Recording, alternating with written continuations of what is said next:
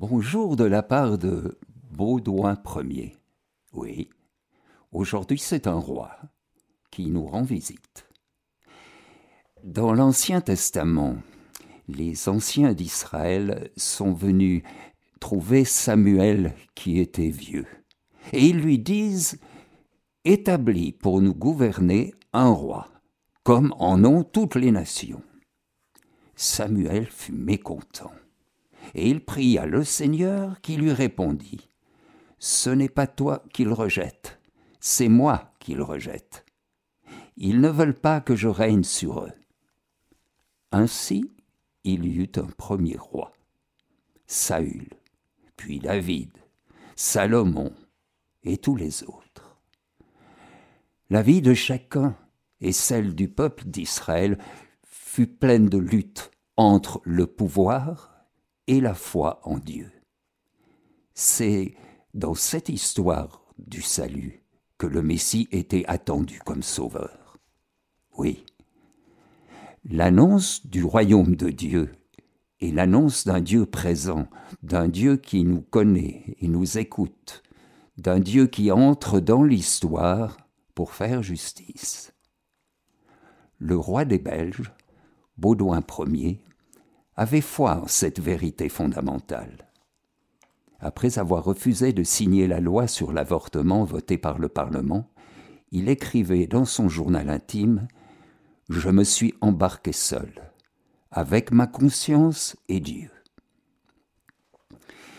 Baudouin est né le 7 septembre 1930, deuxième enfant de Léopold, qui deviendra roi en 1934 et de son épouse Astrid de Suède. Le 29 août 1935, la reine Astrid meurt dans un accident de voiture. Baudouin est profondément marqué par cette disparition. Il gardera toujours la photo de sa mère sur sa table de chevet. Baudouin reste profondément attaché à elle. Dans sa scolarité, il se révèle un enfant comme les autres. En 1940, au début de la guerre, la famille royale, sauf le roi Léopold III, se réfugie en France. Mais après la capitulation des armées belges, la famille rentre en Belgique, où elle est prisonnière des Allemands. En 1944, ceux-ci la déportent en Allemagne, puis en Autriche. Après la fin du conflit mondial, le climat politique ne permet pas à Léopold de reprendre ses fonctions. Et en septembre 1945, il gagne la Suisse, où il reste avec ses enfants jusqu'en 1950. À son retour en Belgique, un référendum lui donne une large majorité favorable à la reprise de ses fonctions royales. Toutefois, devant les émeutes sanglantes organisées contre lui, Léopold préfère noblement abdiquer en faveur de son fils, plutôt que de voir les Belges s'affronter gravement à propos de sa personne. Cet exemple admirable d'un roi qui se sacrifie pour son peuple restera profondément gravé dans le cœur de Baudouin. Afin d'assurer une transition, Léopold III continue à régner pendant un an et, le 16 juillet 1951, Baudouin devient roi. Il accepte cette charge par devoir. Timide, sans expérience, il garde un imperturbable sérieux en toutes circonstances et répugne à prendre l'indépendance dont il aurait besoin. Ces défauts du début de son règne ne sont pas dus à un manque de caractère. Baudouin du tempérament, et il n'hésite pas à afficher ses convictions, mais il lui faut découvrir peu à peu son métier de roi. Son premier voyage au Congo, alors colonie belge, en 1955, est un révélateur. Accueilli par une foule exubérante et débordante d'enthousiasme, il abandonne sa réserve habituelle et n'hésite pas à payer de sa personne. À son retour en Belgique, plus confiant dans ses propres capacités, il arbore un sourire qui conquiert ses compatriotes.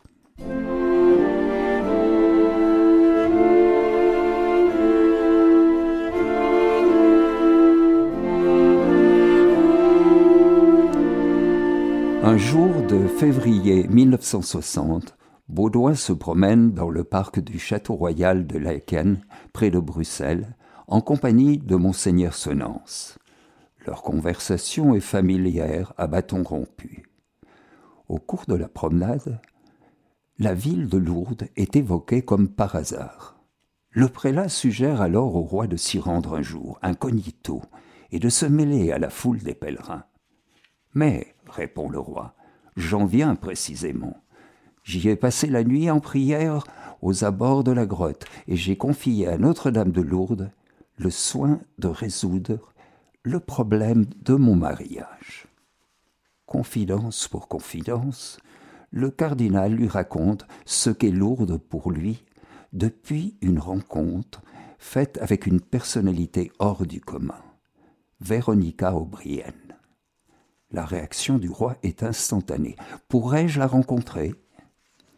Miss O'Brien est une Irlandaise. Elle dirige la Légion de Marie. Le roi lui fait parvenir une invitation protocolaire pour le 18 mars 1960. L'audience dure cinq heures. Véronica O'Brien adresse ensuite une lettre au roi. 23 mars 1960, Dear King. Puis-je vous offrir, en cette belle fête de l'Annonciation, ces précieux petits livres dont nous avons parlé? Oui, le secret de Marie et le traité de la vraie dévotion de Saint Louis-Marie Grignon de Montfort. Il vous arrive tout chargé de grâce, car depuis la fête de Saint Joseph, j'ai prié pour vous fidèlement chaque jour. Marie est immensément plus intéressé à votre avenir que vous-même pourriez l'être. Au cours d'une deuxième rencontre, le roi avoue à Véronica qu'il souhaite épouser une femme qui partagerait ses profondes convictions religieuses. Il lui semble qu'une épouse pourrait être trouvée en Espagne où la religion est restée ancrée dans beaucoup de consciences. Pendant la nuit qui suit, Véronica perçoit une parole intérieure, un appel du Seigneur.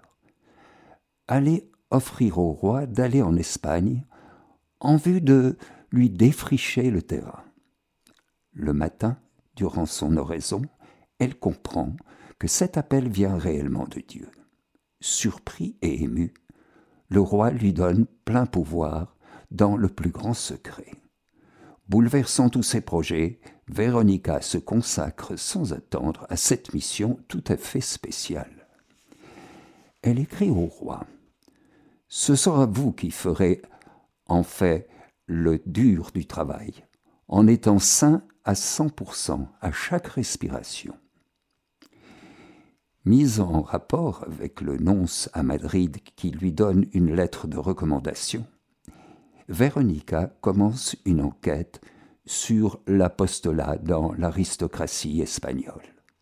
Bientôt, on l'adresse à une jeune femme de 32 ans, Fabiola de Mora y Aragon, pétillante de vie, d'intelligence, d'entrain, de droiture, de clarté. Gracieuse et généreuse, elle s'occupe des malades et des pauvres à leur première rencontre, Véronica a l'intuition d'avoir trouvé la personne qu'elle cherche. Comment se fait-il que vous ayez évité le mariage jusqu'à présent? demande-t-elle. Que voulez-vous? lui répond Fabiola. Je ne suis jamais tombée amoureuse jusqu'ici. J'ai mis ma vie entre les mains du Dieu et je m'abandonne à lui. Peut-être que lui me prépare quelque chose. Lorsque Fabiola fait visiter son appartement à Véronica. Celle-ci est bouleversée de reconnaître, accroché à un mur, un tableau qu'elle a vu la nuit précédente en rêve. Avec l'accord du roi, Véronica révèle à Fabiola la raison de sa présence en Espagne et le souhait du roi de la rencontrer officieusement. La jeune fille croit alors être l'objet d'une invraisemblable mystification et il faut l'intervention personnelle du nonce pour la décider à accepter la proposition. Les fiançailles officieuses entre le roi Baudouin et Fabiola ont lieu à Lourdes le 8 juillet 1960. Plus tard, le roi dira Ce qui me plaît le plus en elle, c'est son humilité, sa confiance en la très sainte Vierge et sa transparence. Je sais qu'elle sera toujours un grand stimulant à aimer Dieu toujours plus. Le mariage est célébré le 15 décembre 1960.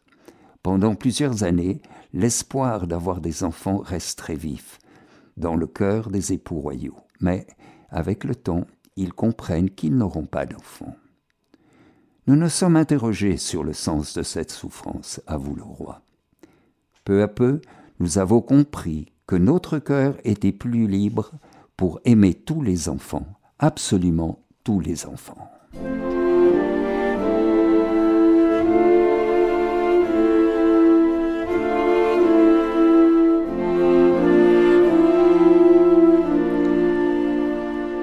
Lors du 25e anniversaire de son accession au trône, en 1976, le roi crée la Fondation Roi Baudouin, dont le but est de prendre toute initiative tendant à l'amélioration des conditions de vie de la population, tout en tenant compte des facteurs économiques, sociaux, scientifiques et culturels qui influenceront l'évolution du pays dans les années à venir il demandera à cette fondation d'aborder des sujets tels que la traite des femmes, les problèmes carcéraux, l'accès à la justice, la maltraitance sexuelle des enfants. En 1979, les souverains reçoivent 700 enfants à Laeken. Dans un coin, il y a un groupe d'enfants handicapés. Le roi Baudouin est très impressionné. Pour terminer la réception, le souverain fait une petite allocution à ses jeunes auditeurs. Le monde a besoin d'amour et de joie. Vous êtes capable de les donner. C'est vite dit, mais c'est très difficile. Il faut s'y exercer et recommencer tous les jours. En le faisant, vous verrez changer les choses autour de vous. Par exemple, en aidant vos parents, en leur exprimant votre tendresse, vous les rendrez plus heureux vous leur donnerez envie de faire de même entre eux et vis-à-vis d'autres personnes. Et ainsi, petit à petit, les relations entre les gens deviendront meilleures. Ne vous découragez jamais. Si vous le faites, je vous le répète, vous verrez changer jusqu'à la figure des gens autour de vous. Et tous les soirs, vous sentirez une très grande joie dans votre cœur. Devenez des bâtisseurs d'amour tous les jours, la prière tient la première place dans l'emploi du temps du roi. Il s'y adonne habituellement au début du jour. La sécheresse spirituelle ne l'épargne pas. C'était presque toujours difficile, écrira-t-il, de rester immobile à contempler Dieu dans le silence et l'aridité de la foi. La messe quotidienne est le moment privilégié de sa journée. Dans tous les lieux du monde où sa charge le conduit, il demande que se trouve un prêtre pour la célébrer. Il vit au rythme de la liturgie, notant dans son agenda une pensée tirée des textes de la messe. Il s'approche régulièrement du sacrement de pénitence et part souvent avec la reine en week-end de retraite.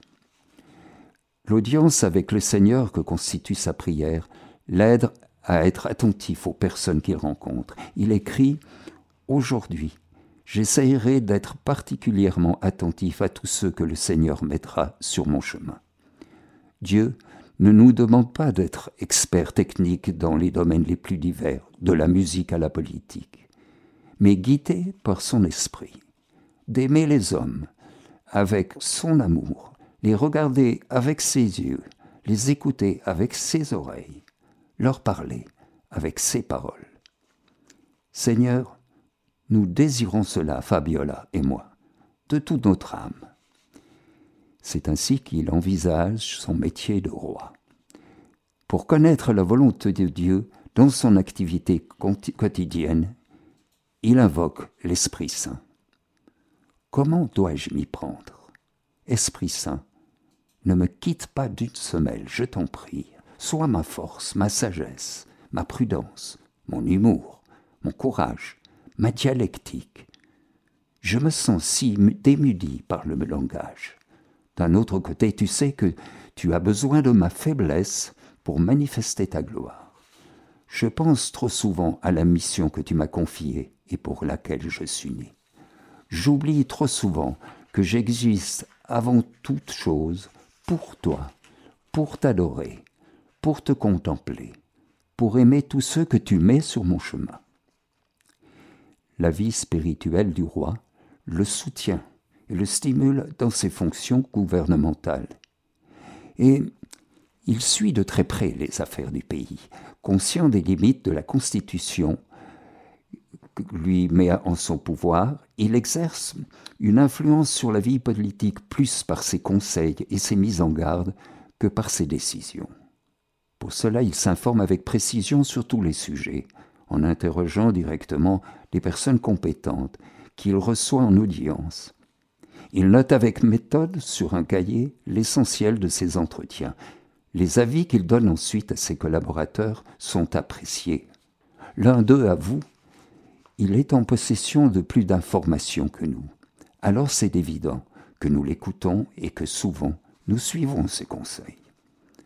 Le roi complète son information par de nombreuses visites dans le pays, où il rencontre l'éventail le plus large possible de personnes, hommes et femmes de toutes tendances politiques et idéologiques. Chacun de ses voyages en Belgique ou à l'étranger, chaque discours, fait l'objet d'une préparation soignée, il lit les ouvrages que ses collaborateurs lui conseillent et étudie minutieusement les dossiers qu'il lui présente, ne laissant rien au hasard, tout en ayant le don de distinguer l'essentiel de l'accessoire. Il ne néglige pas pour autant les détails.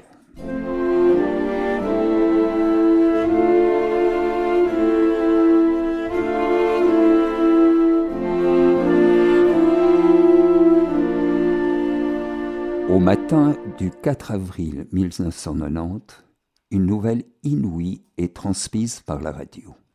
La Belgique n'a plus de roi. Baudouin, ayant refusé de signer la loi autorisant l'avortement, le gouvernement a déclaré qu'il se trouve dans l'impossibilité de régner.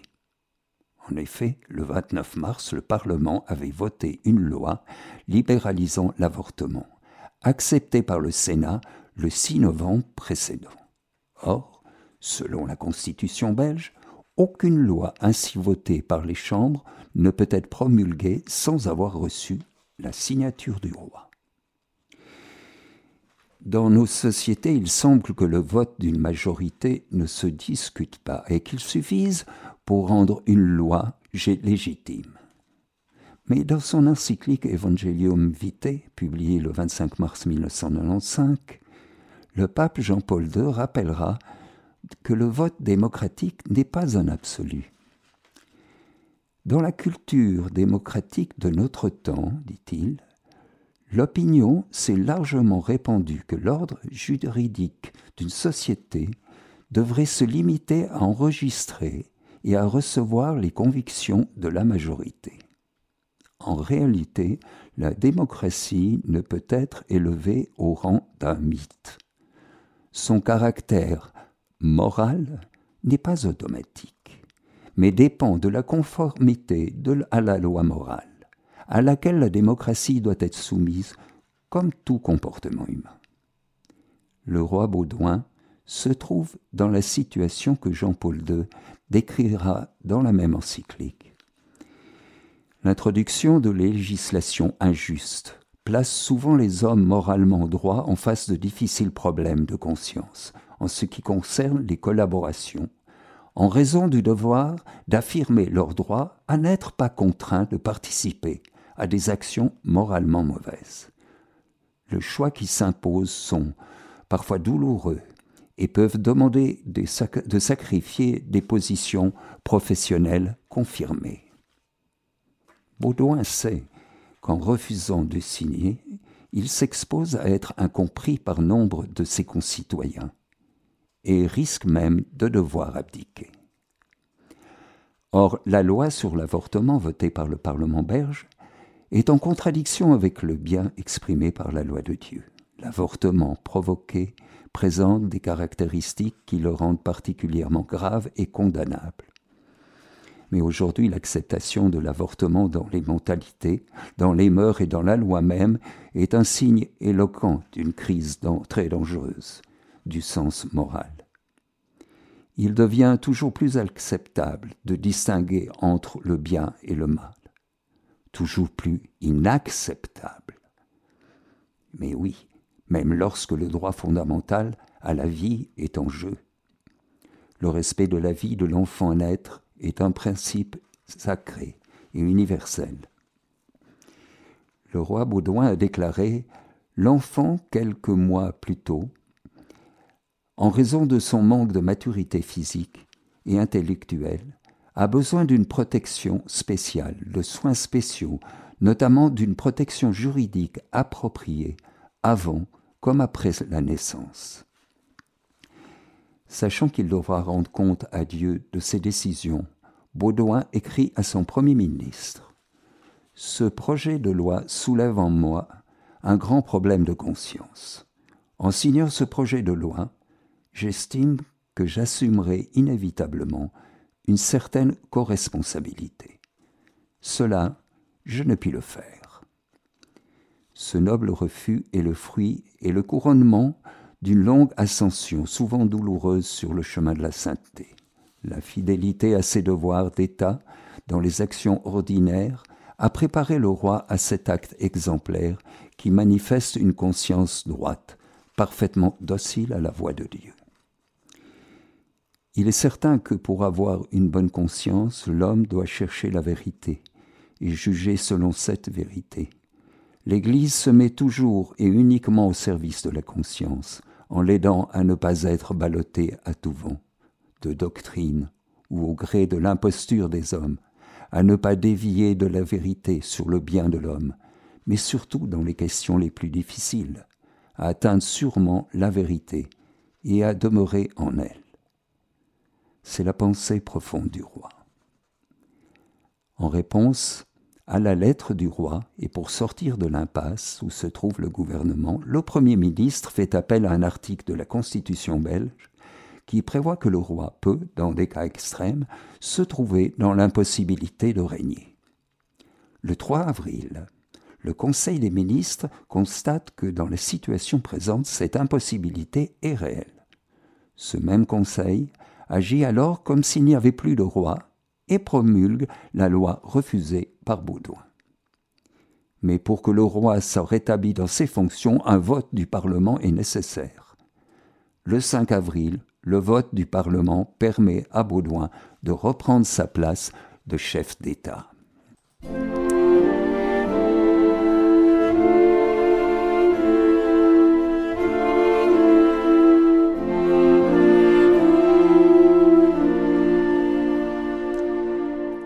Le roi réintègre donc ses fonctions au service du pays. Mais depuis dix ans, sa santé s'est dégradée et il sent la mort approcher. En 1991 et en 1992, il subit deux interventions chirurgicales, dont une à cœur ouvert. Le 21 juillet 1993, jour de la fête nationale, il s'adresse à ses concitoyens et peu après, il quitte la Belgique pour se rendre en Espagne prendre du repos. Le 31 juillet 1993, au soir, il s'installe sur la terrasse de la demeure.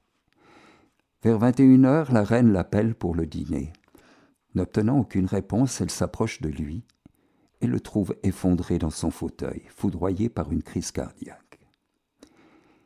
À l'occasion de ces obsèques, une foule considérable vient manifester son attachement à sa personne et des pauvres parmi les plus pauvres témoignent combien le cœur fraternel du roi avait été proche des détresses humaines les plus grandes. Le roi Baudouin avait son secret. C'était son Dieu qu'il aimait à la folie, et dont il était si aimé. Sous le feuillage de ses activités publiques et politiques coulait une source calme et cachée. C'était sa vie en Dieu. Pendant que le roi servait les hommes, il ne cessait de penser à Dieu. Dans chaque visage humain qui se présentait à lui, il discernait le visage du Christ. Le pape Jean-Paul II l'a qualifié de roi exemplaire, et de chrétien fervent. Son exemple nous encourage à travailler pour la gloire de Dieu dans nos actions quotidiennes. Ô mon Dieu, pour t'aimer sur la terre, je n'ai rien qu'aujourd'hui, disait dans une expression lumineuse Sainte Thérèse de Lisieux. Qu'est-ce que nous laissons de notre aujourd'hui sur la terre pour aimer Jésus-Christ, notre droit? Aujourd'hui, j'essayerai d'être particulièrement attentif à tout ce que le Seigneur mettra sur mon chemin. Merci, Baudouin, de nous le rappeler. À bientôt.